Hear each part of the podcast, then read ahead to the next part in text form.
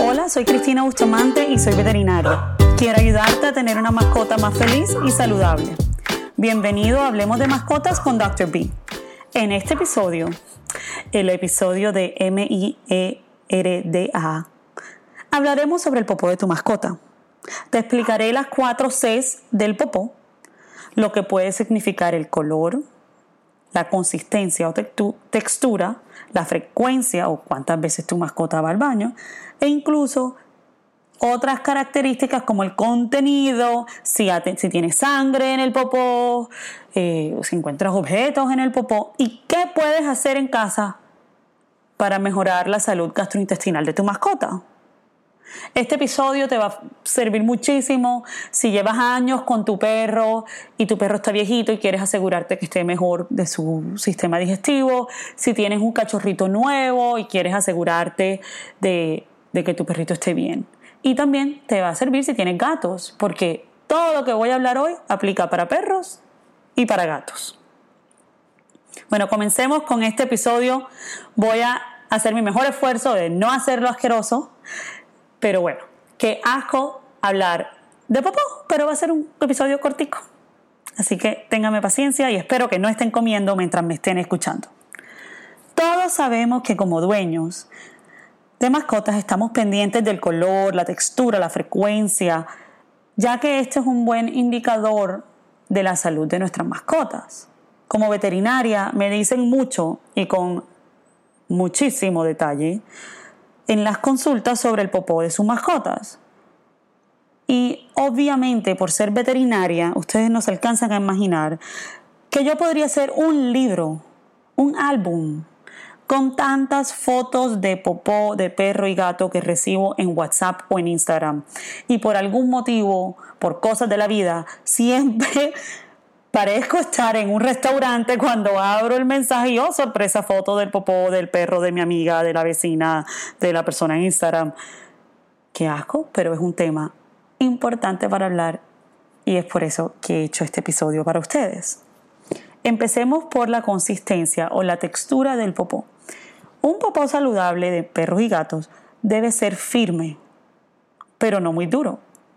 La consistencia perfecta es la de la plastilina, una plastilina, tú no, no, es aguada, o sea, es, es firme, pero no muy dura. Y debe ser café, un café como, como chocolate, no sé, tradicional. No voy a decir marcas aquí porque después, qué asco.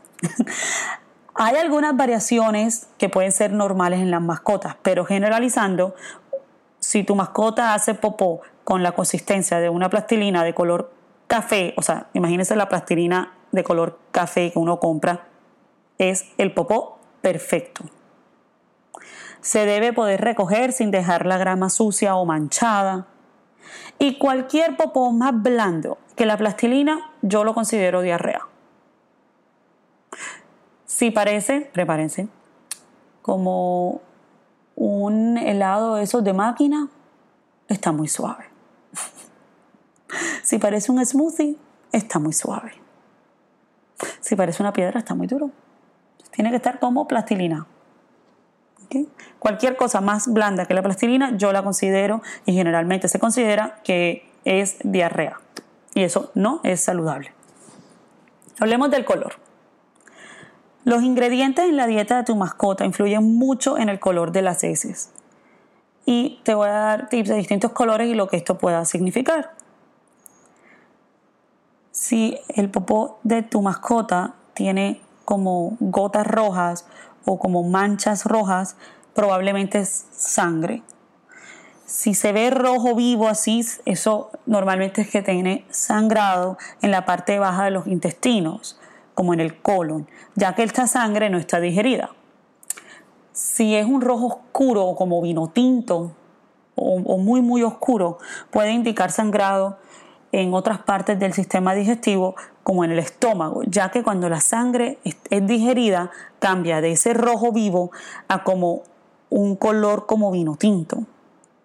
Si el popó de tu perrito o de tu gato es gris o amarillo amarillo, puede indicar problemas de hígado o problemas de páncreas. Si tu perrito tiene como, me dicen, bueno doctora, ¿y qué pasa como con el café que es como clarito? También puede tener que ver con la dieta, pero es distinto a un popó totalmente amarillo. Y si el popó de tu perro tiene verde o pedazos verdes, normalmente tiene que ver con su dieta y que tu mascota está comiendo plantas. En poquitos casos el popó verde también tiene que ver con, con la bilis, con el hígado, pero normalmente es plantas. La frecuencia o cada cuánto tu mascota hace popó es la tercera C. Los cachorros tienden a hacer ese es el mismo número de veces que comen. Los cachorros pueden hacer mucho popó, pueden hacer popó 3, 4, 5 veces al día y eso es normal. Los perros adultos normalmente hacen popó una a dos veces al día. Los gatos tienden a hacer popó por lo menos una vez al día. Y toda esta frecuencia, esta, cada cuánto lo hacen, es bastante relativo. Porque hay perritos que hacen popó cuatro veces al día. Lo importante es que esto sea normal en tu perro. O sea, hay que estar pendientes como dueños de cada cuánto se popó el perro por si hay un cambio. Por ejemplo, no es normal que tu gato pase dos días sin hacer popó. Eso no es normal. No es normal que tu perro, que siempre hace popó dos veces al día, de repente empiece a hacer popó cuatro veces al día.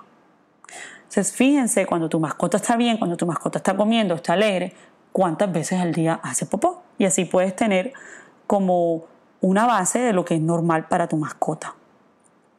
Y aquellos que tienen cachorros, los cachorritos hacen popó todo el día y ustedes saben por qué tienen que estar limpiándolo todo el día. Eso es normal y a medida que va creciendo va a disminuir la frecuencia o la cantidad de veces que tu mascota va a hacer popó. La cuarta C es el contenido, las cosas que contiene el popó. El popó con sangre es bastante común en perros y gatos, no, sobre todo en perros. No es algo normal, pero es frecuente cuando tienen problemas digestivos. Cosas como parásitos pueden causar popó con sangre. Y si tu mascota tiene popó con sangre, agenda una cita veterinaria. Pero no es algo urgente. O sea, la gente me llama, doctora, Pepe hizo popó con sangre, ya voy en camino a la clínica. Y es como, no, señora, no es tanta urgencia como cuando pasan las personas. Podemos esperar a mañana. O sea, como que entiendan que no es normal, pero no hay que agarrar el perro y salir corriendo cuando se popó con sangre. Espero que esto les ayude. Pueden contener gusanos. Algunos gusanos se pueden ver como lombrices sobre el popó, pero algunos otros se ven como pequeñitos granos de arroz. Y es importante diferenciar si encuentran los gusanos en el popó fresco, o sea, si tu su perrito hace popó y hay gusanos, o si es un popó que lleva tiempo ahí en el patio, donde si encuentras lombrices en ese popó que lleva ahí tiempo en el patio, probablemente sea eh, como contaminación del popó, como con moscas después de que ya tu perrito lo hizo. O sea, no quiere decir que tu perro tenga gusanos en su intestino, ¿ya? Pero la mayoría de las mascotas con parásitos, nos enteramos que tienen parásitos no porque encontramos gusanos en su popó, sino porque encontramos huevos microscópicos, o sea, que no se pueden ver a simple vista en el popó. Entonces, a veces yo, muchas veces, eh, diagnostico que el perro tiene parásitos intestinales y los dueños me dicen, pero ¿cómo es posible si yo recojo el pupú de mi perrito todos los días y nunca he visto un gusano? Y es porque hay algunos parásitos que son microscópicos y hay otros que uno no ve sino los huevitos. Muy común, otra cosa que se encuentra muy común en, el popó de los perros y los gatos es mucosidad. Y esto puede indicar problemas inflamatorios, puede indicar parásitos, puede indicar problemas con la dieta, no es normal, y repito, no es normal que el perro, cada vez que haga popó el gato, tenga como una capa de moco encima. Eso no es normal y es algo que debería de, comentárselo a su veterinario. Y lo último, y créanme que esto pasa muchísimo, son objetos en el popó. Muchas mascotas tienden a comer objetos y nos damos cuenta de que lo hacen porque encontramos objetos dentro de su popó, como pedazos de tela, monedas, piedras, gramas. Esto no es normal. Y muchas veces cuando me doy cuenta, cuando me traen muestras y digo, Dios mío, este perro tiene plástico, y los dueños me dicen, ah, sí, sí, él siempre hace eso. Eso, eso no es normal. y hay cosas que podemos hacer para evitarlo, ya que menciónale eso a su veterinario, porque es que cuando una mascota come objetos, cuando encontramos objetos en su popó, es mucho más probable que en el futuro lo vuelva a hacer. Y en algunas mascotas el objeto no sale por su popó, sino que necesita cirugías y puede ser súper peligroso. O sea, si tu mascota, si tú encuentras objetos en el pupú de tu mascota, avísale en la próxima consulta, o sea, si tu mascota está en la próxima consulta, dile, oye doctor o doctora, quiero que sepas que yo cada ratito encuentro objetos en el popó de, de Pepe y así la doctora su veterinario va a tener eso en cuenta en el futuro si tu perro se llega a enfermar. Bueno, ¿qué podemos hacer en casa para ayudar a que tu mascota tenga un popó bueno y saludable? Tómale foto al popó para mostrarle a su veterinario en la próxima consulta. Si tienes amigos o familiares veterinarios, mi recomendación es que antes de mandar una foto del popó, escríbele, dile, hola, Cristi, ¿cómo estás?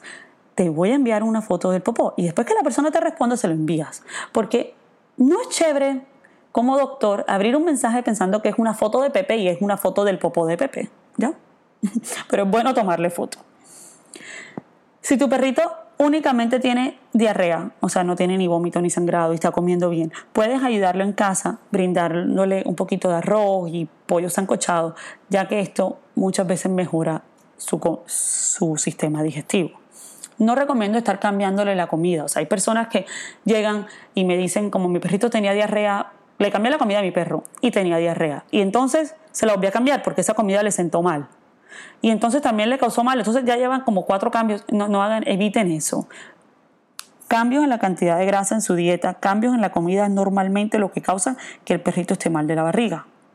Sería mejor no estar cambiándoselo.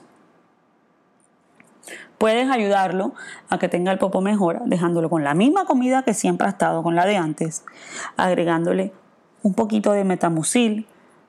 Eh, normalmente es como una cucharadita por comida, ya que esto le agrega fibra a su dieta y la fibra ayuda a formar las heces.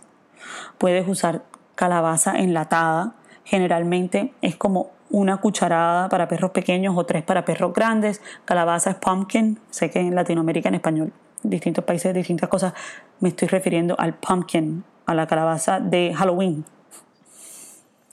Puedes agregarle probióticos para mascotas a su dieta. Me gusta mucho uno que se llama Proviable. Yo, por ejemplo, tengo de eso aquí en mi casa y cuando veo que el popó de Fiona está un poquitico aguadito, le agrego eso varios días y ya se le mejora.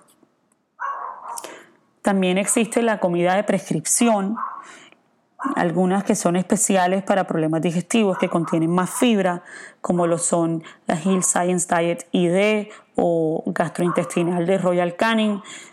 Tengo pacientes que de vez en cuando tienen problemas estomacales y lo que yo hago es que le digo a los dueños, bueno, tengan esta comida en la casa, que cuando le vean el popó un poquito aguadito, le dan esta comidita uno o dos días y se mejoran.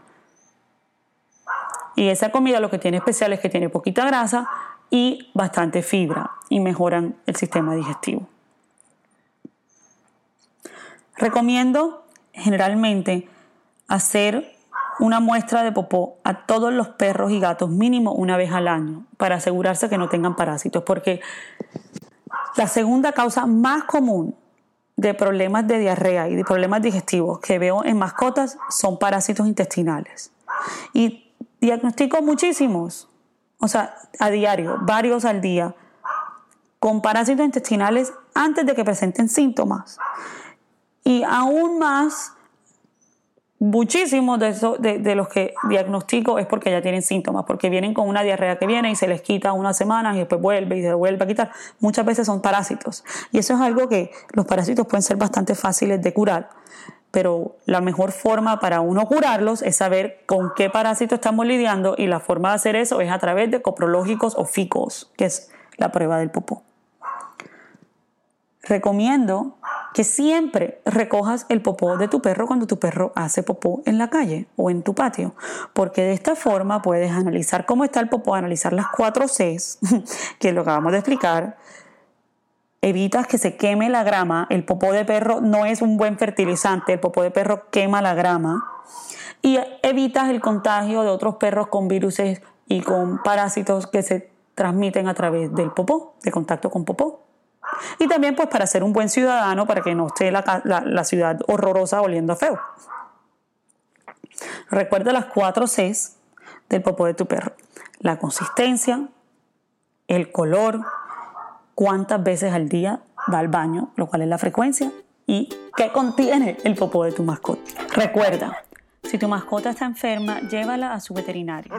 Suscríbete al podcast y envíame tus preguntas y comentarios por Instagram arroba dr.b.vet.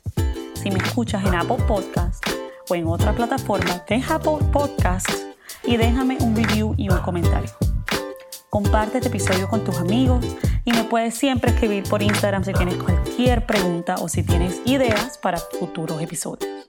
Te espero muy pronto en el próximo episodio de Hablemos de Mascotas con Dr. B.